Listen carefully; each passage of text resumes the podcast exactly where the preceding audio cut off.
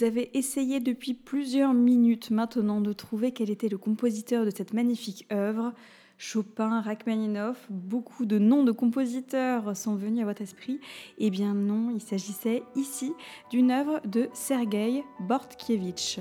Compositeur et pianiste virtuose de renommée au XXe siècle, Sergei Bortkiewicz fait pourtant aujourd'hui partie de la famille des compositeurs oubliés. Nous venons d'entendre le prélude numéro 5 de l'opus 40, ici interprété par le pianiste Slavomir Vilk. Avant d'en apprendre davantage sur sa vie en tant que pianiste et compositeur, je vous propose d'écouter un extrait du deuxième concerto pour piano.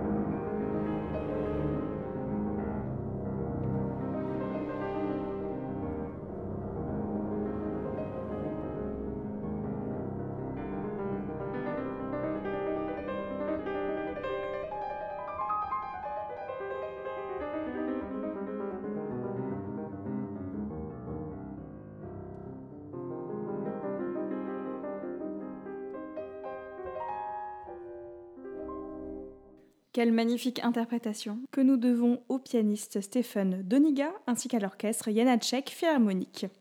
Même si nous n'avons entendu ici qu'un extrait, vous avez pu remarquer la grande virtuosité de ce deuxième concerto pour piano.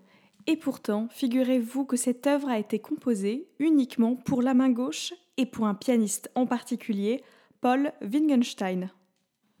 Ce nom vous dit peut-être quelque chose, parce que ce pianiste a une vie très particulière il va effectivement malheureusement perdre son bras droit au cours de la Première Guerre mondiale, mais va continuer sa carrière de pianiste, notamment en commandant plusieurs œuvres pour la main gauche à d'autres compositeurs. un concerto pour piano uniquement à la main gauche est tout particulièrement connu encore aujourd'hui.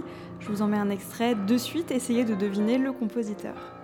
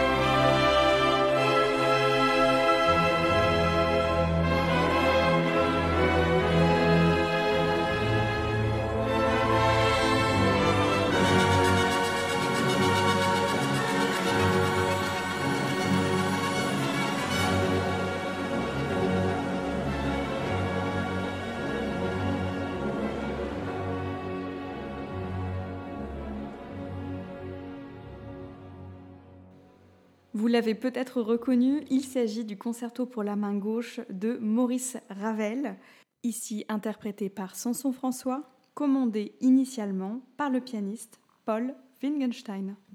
Ce pianiste va alors prendre contact avec de très nombreux compositeurs pour pouvoir leur commander des œuvres uniquement pour la main gauche. Il y a donc Maurice Ravel, Benjamin Britten, Paul Hindemith, aussi Sergei Prokofiev, qui pour l'anecdote lui composera un concerto pour piano entier, mais qui finalement ne plaira pas complètement à Paul Wittgenstein, qui ne le jouera jamais en public. Vous l'aurez deviné, ce pianiste commande aussi une œuvre à notre compositeur du jour, Sergei Bortkevitch. Né en 1877 et décédé en 1952, Sergei Bortkevitch étudie la musique dès son plus jeune âge. Après des études dans le domaine du droit, il va se consacrer à la musique. Ça va être très rapidement payant parce qu'il va devenir un pianiste extrêmement reconnu en Europe et aussi un enseignant très réputé. Le déclenchement de la Première Guerre mondiale en 1914 va malheureusement être le point de départ d'une période assez malheureuse. Ce contexte extrêmement compliqué va être à l'origine de très nombreux voyages entre la Russie, l'Allemagne, la Suède, la Finlande, c'est finalement en Autriche qu'il décidera de rester. Nous n'avons à ce jour malheureusement pas toutes ses œuvres.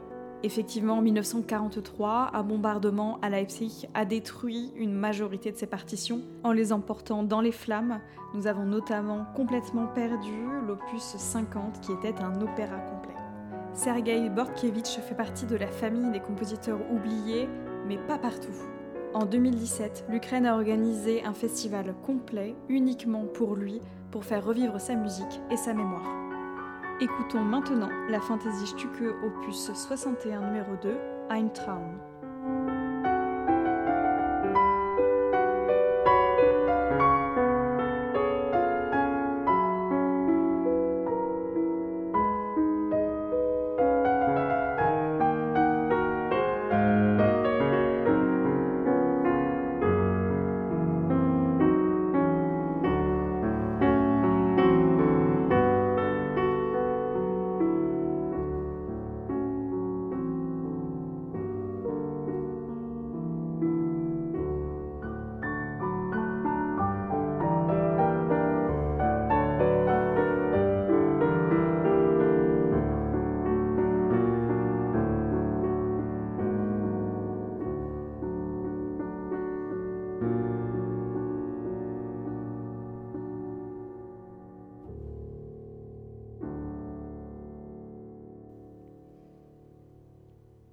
Son œuvre est composée de musique pour orchestre, des concertos pour piano, deux pour violon, beaucoup de mélodies, mais aussi et surtout des œuvres pour piano seul. On remarque qu'il a multiplié les miniatures, c'est-à-dire des formes très courtes, avec une écriture pianistique à la fois douce, sensible, mais aussi virtuose par moments, donnant un ensemble et une texture assez singulière. Sergei Bortkiewicz évolue pourtant au sein de la première moitié du XXe siècle, véritable explosion des courants musicaux et artistiques. Il semble décider d'être dans une continuité et non pas une rupture comme beaucoup de ses contemporains. La deuxième sonate pour piano est le parfait exemple de cette continuité.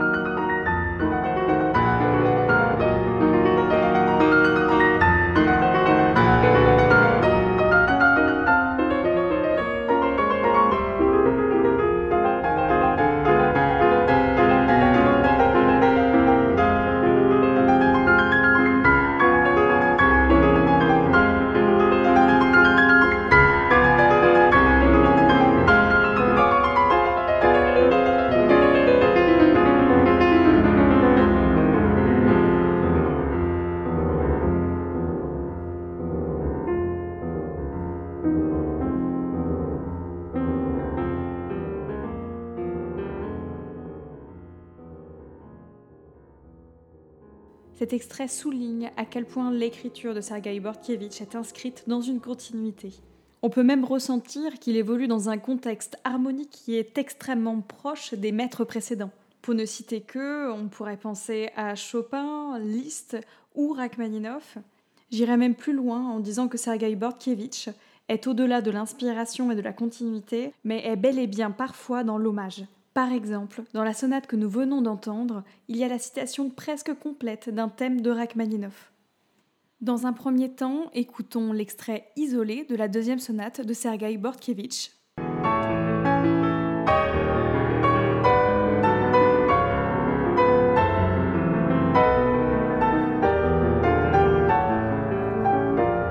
Et maintenant, un extrait du deuxième concerto pour piano de Rachmaninoff.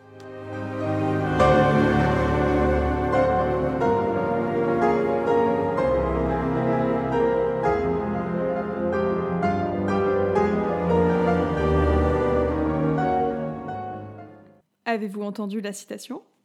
Je vous invite vivement à réécouter les œuvres de ce podcast en entier. Ici, pour une majorité, ce sont des extraits, mais aussi de partir à la découverte de nouvelles œuvres de ce compositeur. Vous trouverez toutes les références des œuvres utilisées dans la description et on se retrouve très vite pour pouvoir partir à la découverte d'un nouveau compositeur oublié.